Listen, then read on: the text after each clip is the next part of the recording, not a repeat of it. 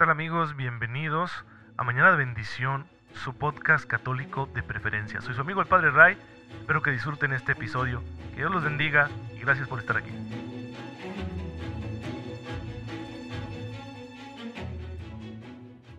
Muy buenos días queridos hermanos, muy feliz jueves, jueves eucarístico, jueves de tener muy presente la presencia real de Jesús en la Eucaristía, porque Él está ahí con su cuerpo, su sangre, su alma, y su divinidad.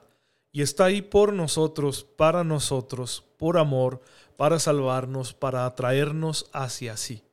Y así lo ha hecho Jesús presente en la Eucaristía con muchos hermanos nuestros que, atraídos por su fuerza, se han convertido y han soportado grandes pruebas precisamente gracias a la fortaleza que les da la cercanía con Jesús en la Eucaristía como el santo de quien hoy les voy a contar. Se trata del beato Carlos de Blois, o de Blois, no sé cómo se pronuncie en francés, que nace por allá en 1319 en Francia. Tiene una historia fascinante este santo, porque se trata de, de un hijo de una familia de grandes nobles franceses, nobles y acaudalados pero desde niño demuestra grandes virtudes y una muy peculiar devoción. Así que empieza a plantearse el deseo de ser fraile. Sin embargo, la situación social y familiar se lo impide y termina casado en el año 1337 con Juana de Bretaña y por ello llega a ser el heredero del duque de Bretaña. Él va a ser el nuevo duque a la muerte de su suegro pero ese título le va a ser disputado por otro duque llamado Juan de Montfort. Por aquel entonces, Inglaterra y Francia estaban en guerra. A eh, el duque Juan de Montfort lo apoyaban los ingleses y a Carlos de Blois lo apoyaba el rey de Francia. Entonces estuvieron en la lucha por esta gran región de Francia, que es Bretaña, por este ducado, durante muchos años. Y él tuvo que esforzarse para ser guerrero, para ser un buen soldado. Y fue un gran estratega que estuvo durante mucho tiempo expulsando a sus adversarios apoyados por los ingleses de todos estos territorios que le correspondían. Pero su alma seguía deseando estar con el Señor y por eso se dedicaba a ayudar a los pobres, a fundar iglesias, a hacer peregrinaciones y sobre todo a vivir grandes penitencias pesar de ser un hombre de armas y de que tenía que estar en la batalla y que seguro le quitó la vida a varias personas, tenía en su deseo la conversión, el amor a Dios, y por eso tanto él como sus soldados asistían a misa frecuentemente. Llega a ser vencido por sus adversarios, es capturado y estuvo entonces prisionero por nueve años en la siniestra Torre de Londres, donde estuvo posteriormente Santo Tomás Moro y donde han muerto gran cantidad de prisioneros de la corona inglesa. Allí estuvo esos nueve años en una situación inhumana. Pero eso no quebrantó su fe, antes bien la purificó. Y estando purificada su fe, él se sostuvo en medio de la situación tan desagradable que estaba viviendo. Posteriormente sería liberado, regresaría y volverían a los combates hasta que, un 29 de septiembre, un día como hoy, pero de 1364, eh, durante la derrota que sufrieron en Auray los franceses en contra de los ingleses, él moriría, perdería la vida en medio de la batalla. Pues bien, un santo, hermanos, que quiso toda su vida estar dedicado solo a Dios, pero que la situación social no se lo permitió un santo soldado. No solo era noble, sino que era militar. Y él pues se dedicó a realizar esta tarea con responsabilidad, porque él creía estar haciendo lo justo al defender, al defender perdón, su territorio de los invasores extranjeros. Y es que aún en medio de la profesión militar se puede ser santo. Aun cuando te toca presentarte la batalla a riesgo de perder la vida o de quitársela a otro, aún ahí puede haber santidad. ¿Por qué? Porque el soldado tiene una función y esa función es justa. Y donde hay justicia puede haber santidad. Claro que para ello se requiere una fe viva y una disposición a actuar dentro de un marco ético, Fuera de ese marco ético, pues obviamente que no hay santidad. Cuando el soldado se aprovecha de su autoridad o cuando cae en el sadismo, en la tortura, etc. Pero no fue el caso de Carlos de Blois. Él se mantuvo fiel a Jesucristo a pesar de tener que ser un hombre de armas y de llevar mucho tiempo en las batallas. Y esa fe lo fortaleció para que en esos nueve años que estuvo prisionero no se viniera abajo su ánimo, sino que él continuó firme. Su figura inspiró a muchos en el sentido de lo que era ser un católico francés en aquel entonces. Y por eso la misma multitud empezó a pedir su canonización, aunque esta no se ha dado todavía, sin embargo fue beatificado eh, a principios del siglo XX. Se trata de una figura controversial, ciertamente, porque los ingleses siempre estuvieron en contra de su canonización, ya que fue de los grandes enemigos de Inglaterra. Y claro que también, pues, eh, no es fácil canonizar a un soldado, a un hombre de armas, porque ha sido alguien que ha ejercido la violencia, aunque dentro de este marco ético, ¿no? De lo que es la guerra justa. Pero bueno, tenemos una vida muy interesante para que veamos cómo la gracia de Dios fructifica aún en las peores condiciones, aún en situaciones de guerra, de conflictos bélicos, políticos, en una situación de prisión. Aún así este hombre nunca dejó de amar a Jesús y le sirvió hasta donde pudo, ya que a pesar de todas las obligaciones que tenía y de los riesgos que conllevaba su carrera militar, nunca descuidó ni la oración, ni la misa, ni a los pobres. Ese ejemplo que dio fue lo que le ganó su fama de santidad. Y ahora lo veneramos como el beato Carlos de Blois, que está reinando con Cristo en el cielo. Pues hermanos, un ejemplo más de santidad para inspirarnos y para que veamos que las circunstancias que ustedes y yo estemos atravesando no son un impedimento para que seamos santos.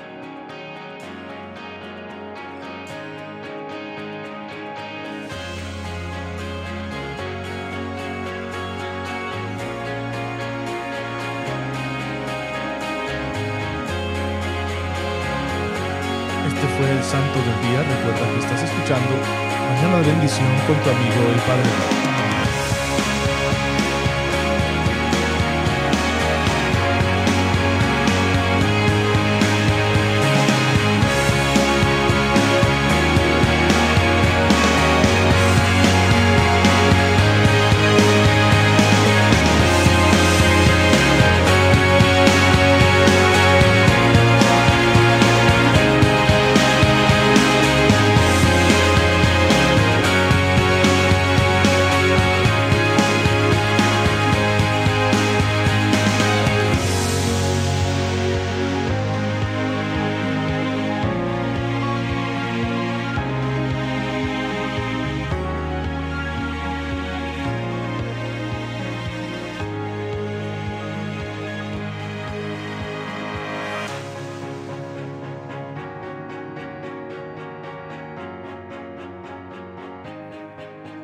Bueno hermanos, pues después de haber visto este ejemplo de santidad, vamos a continuar revisando todo este, este valor salvífico, este significado tan profundo y tan importante que tiene la muerte de Jesús para nuestra fe. Vamos a, a ver ahora otra perspectiva acerca de la cruz de Cristo. Porque ciertamente los evangelios, especialmente Mateo, Marcos y Lucas, van a mostrarnos la cruz como un oprobio, como una prueba muy grande para Jesús, y lo es. Pero esto tiene otra dimensión, que el que la va a descubrir es San Juan. Para San Juan, el oprobio de la cruz es un momento también de glorificación. Vamos a ver por qué. Cristo, perfecto hombre, no es sin embargo un hombre común, no es solo hombre. Su cuerpo y su alma, su humanidad, es humanidad de Dios. La persona divina del Hijo es la que se ha encarnado y ha tomado una naturaleza humana, pero sin perder la naturaleza divina. Por lo tanto, la humanidad de Jesús no es una humanidad cualquiera. Esta realidad ha de tenerse en cuenta también en los acontecimientos de la muerte y de la sepultura de Jesús. El que muere y es sepultado es al mismo tiempo el dueño de la vida y de la muerte. La realidad de la muerte que Jesús sufre en su humanidad no contradice el completo señorío que Cristo tiene sobre su propia vida corporal. Por eso Jesús afirma con toda claridad que nadie le quita la vida, sino que es Él quien la da libremente.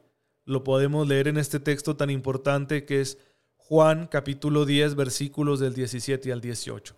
Todo el capítulo 10 de hecho es de suma importancia para nuestra fe y para nuestra espiritualidad.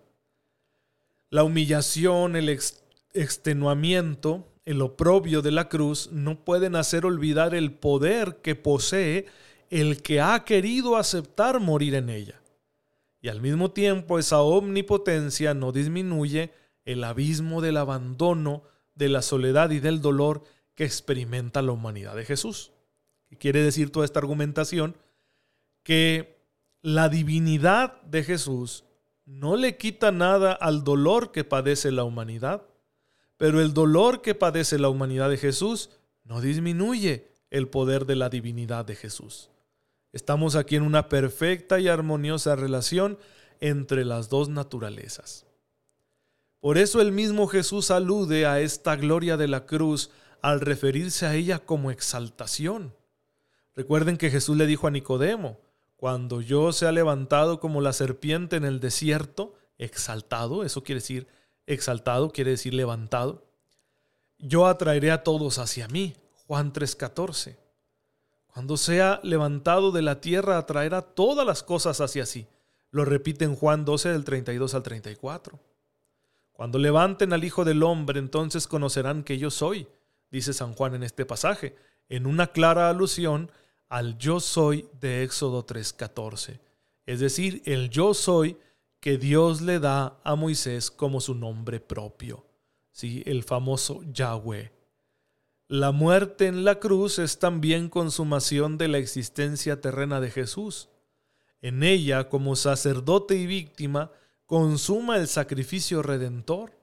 Por eso dice la carta a los Hebreos en Hebreos 2.10, Convenía en efecto que aquel para quien y por quien son todas las cosas, que se proponía llevar muchos hijos a la gloria, perfeccionase por las tribulaciones al autor de la salud de ellos, al autor de la salvación de ellos.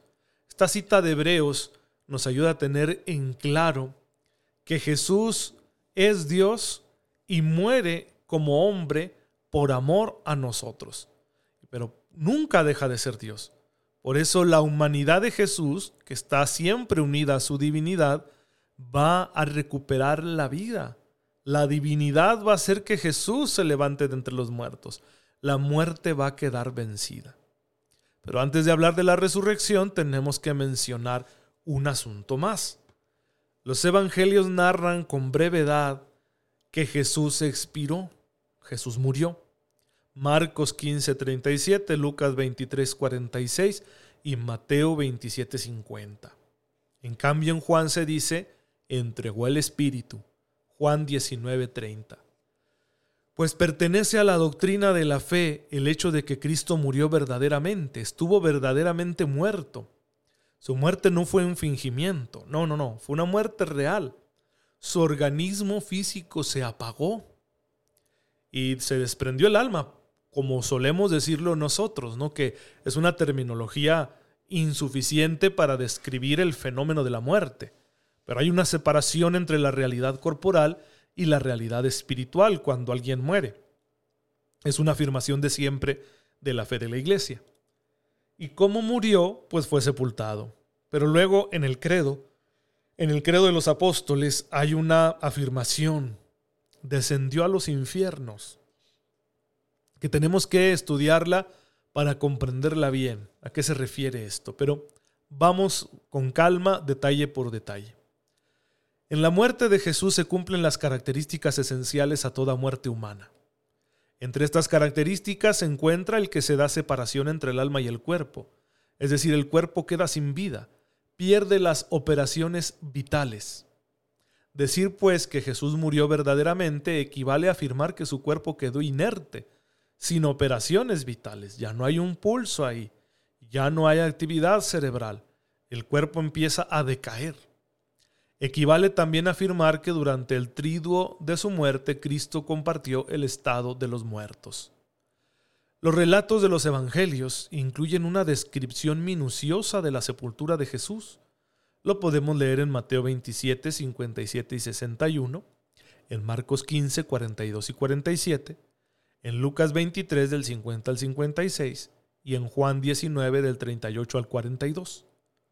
La misma mención explícita vamos a encontrar en Hechos 13:29 y en Primera de Corintios 15:4. La sepultura de Jesús constituye de hecho un tema fundamental de la primitiva catequesis del bautismo, de las enseñanzas primitivas del bautismo que ya están en el Nuevo Testamento. Lo podemos leer en Romanos 6:4, Colosenses 2:12 y Efesios 5:14.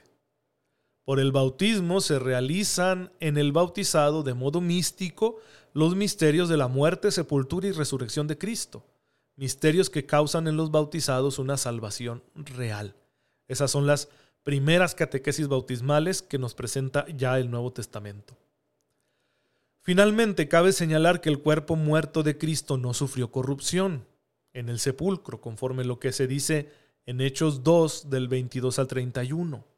Se habla de que David, con visión anticipada, habló de la resurrección de Cristo que no sería abandonado en el Hades. Recuerden que Hades es la manera de los antiguos de llamarle al lugar de los muertos.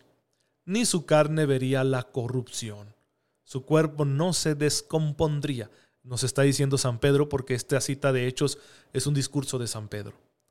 La sepultura de Cristo es consecuencia y complemento de su muerte, y en consecuencia tiene también carácter salvífico. Cristo es sembrado en el sepulcro como el grano de trigo que cae en el surco y produce fruto abundante. Juan 12:24. Bien, conclusión, Jesús muere realmente.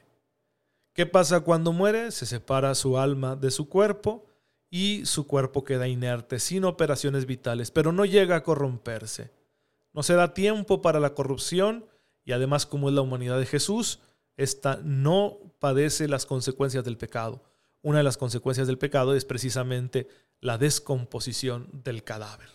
Yo sé que esto nos puede resultar extraño porque estamos acostumbrados a hablar de la muerte desde un punto de vista meramente natural, materialista, pero podríamos ahondar en ello en otro, en otro podcast, en otra edición, de lo que significa para nosotros como cristianos la muerte. Sin embargo, aquí lo que me interesa es hablar de esto, la siguiente afirmación, descendió a los infiernos. Este detalle, esta nota, será introducida en la fe de la iglesia, en el credo, durante el siglo IV. Algunos concilios ecuménicos lo van a mencionar y cada vez se va a ir haciendo más eh, extensiva esta afirmación de fe a todo el pueblo cristiano. ¿Qué significa decir que Jesús descendió a los infiernos? No son muchos los lugares de la Sagrada Escritura en que se hable del descenso de Cristo a los infiernos. Tampoco son de fácil interpretación. El texto más decisivo es el que encontramos en Hechos, libro de los Hechos de los Apóstoles, capítulo 2, versículos del 27 al 31, donde San Pedro cita el Salmo 15, 10. No dejarás a mi alma permanecer en el infierno hablando de la incorrupción del cuerpo de Cristo en el sepulcro y de que su alma no ha sido abandonada durante su estancia en los infiernos.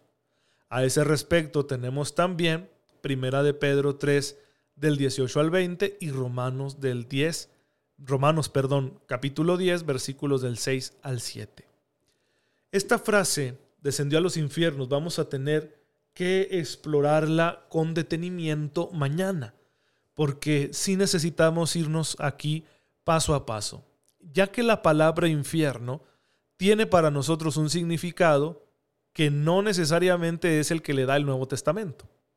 Tenemos que partir de esa clarificación para comprender qué significa que Jesús haya ido a los infiernos, con qué fin baja a los infiernos, por qué y qué significa esa palabra infierno en los textos del Nuevo Testamento que la mencionan.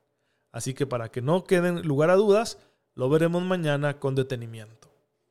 Te damos gracias, Padre, porque en tu infinita sabiduría has permitido que tu Hijo experimentara la muerte como nosotros los mortales, y aunque sin sufrir la corrupción, has permitido que Él padeciera el sepulcro. Ayúdanos con tu gracia para que nosotros nos preparemos también para este momento de nuestra vida y podamos vivirlo con la misma confianza filial con que Él lo vivió. Tú que vives y reinas por los siglos de los siglos. Amén. El Señor esté con ustedes. La bendición de Dios Todopoderoso, Padre, Hijo y Espíritu Santo, descienda sobre ustedes y los acompañe siempre.